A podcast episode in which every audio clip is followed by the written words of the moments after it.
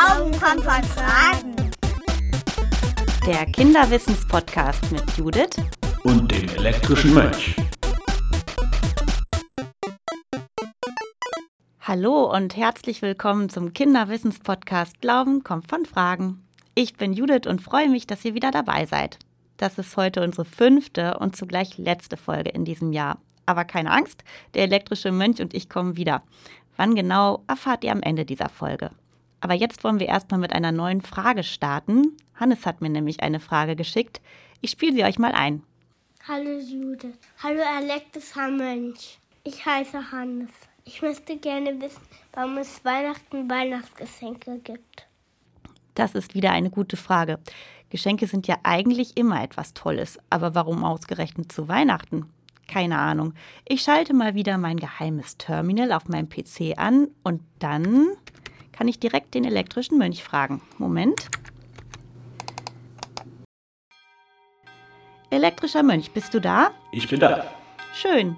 Ich habe heute wieder eine Frage für dich und die hat Hannes mitgebracht. Ich spiele sie dir mal ein. Ich möchte gerne wissen, warum es Weihnachten Weihnachtsgeschenke gibt. Ich finde prinzipiell Geschenke ja immer super, aber warum Weihnachten, elektrischer Mönch? Ja, das ist eine sehr gute Frage. Vor allem, weil es früher, vor vielen hundert Jahren, an Weihnachten gar keine Geschenke gab. Die Leute haben einfach nur eine Feier gemacht und sich gefreut, dass Jesus geboren wurde und dass Jesus auf die Welt kam. Aber dann haben sie gemerkt, hm, bei dieser Feier kann ja gar nicht jede und jeder mitfeiern, weil es sehr viele arme Menschen gab, die nichts Besonderes zu essen oder zu trinken hatten oder vielleicht auch gar nichts zu essen und zu trinken hatten.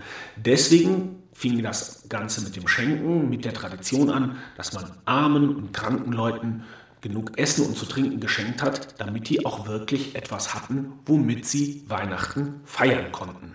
Okay, und wie hat sich dann die Tradition entwickelt, dass heutzutage Heiligabend bei den meisten zumindest Geschenke unterm Tannenbaum liegen?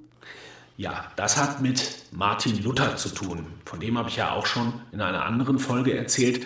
Der hat abgeschafft, dass Kindern am 6.12 große Geschenke gemacht werden oder in der evangelischen Kirche überhaupt Geschenke gemacht werden. Am 6.12., du meinst Nikolaus? Genau, der 6.12. ist der Tag des heiligen Nikolaus und Martin Luther hat gesagt, da machen wir das jetzt mit den Geschenken nicht mehr, wir machen das an Weihnachten. Und dadurch hat sich Weihnachten auch verändert. Indem man den Kindern Geschenke gemacht hat, hat sich Weihnachten immer mehr von einem religiösen Fest, also von einem Fest des Glaubens, hin zu einem Familienfest entwickelt. Und eine ganze Zeit lang haben wirklich auch nur die Kinder Geschenke bekommen und dass die Erwachsenen dann auch Geschenke bekommen haben, das kam erst tatsächlich etliche Jahre später. Was soll das mit den Geschenken überhaupt?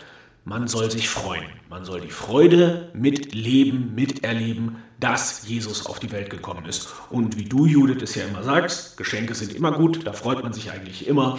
Deswegen hat man sich gedacht, schenken wir den Leuten was, dann freuen sie sich noch mehr darüber, dass Jesus geboren ist. Du sagtest gerade, dass den armen Menschen früher Geschenke gemacht wurden. Wer hat denn da genau geschenkt und was wurde denen geschenkt? Also das waren meistens die reichen Leute, also die Adligen, hat man gesagt, die hatten eine Verpflichtung als reiche christliche Menschen, den armen Menschen etwas von ihrem Reichtum abzugeben. Eigentlich hätten sie diese Verpflichtung nach meiner Meinung immer und nicht nur an Weihnachten, aber an Weihnachten, da haben sie es wenigstens gemacht.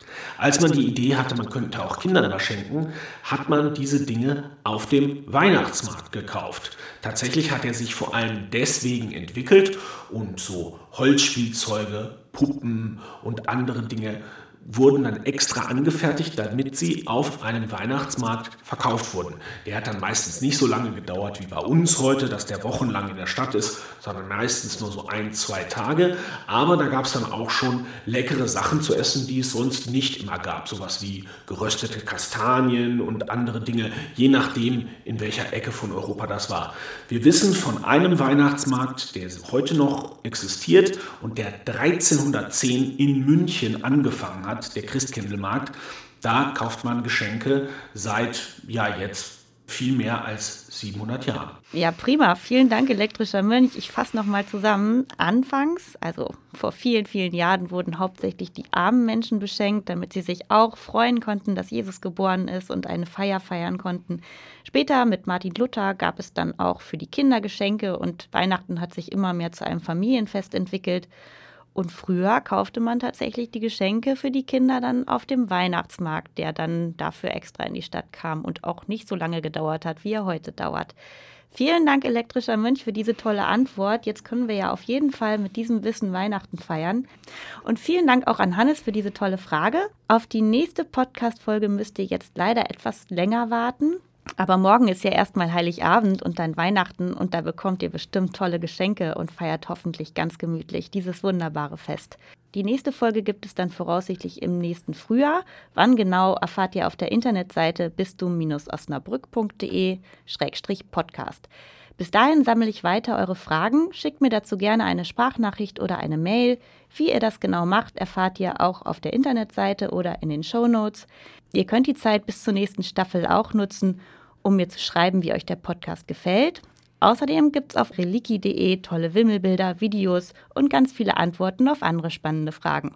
Ja, schön, dass ihr dabei wart. Wir hören uns dann im Frühjahr wieder. Ich wünsche euch ein wunderschönes Weihnachtsfest. Bleibt gesund und neugierig, denn Glauben kommt von Fragen. Glauben kommt von Fragen. Der Kinderwissens-Podcast mit Judith Und dem elektrischen Mönch.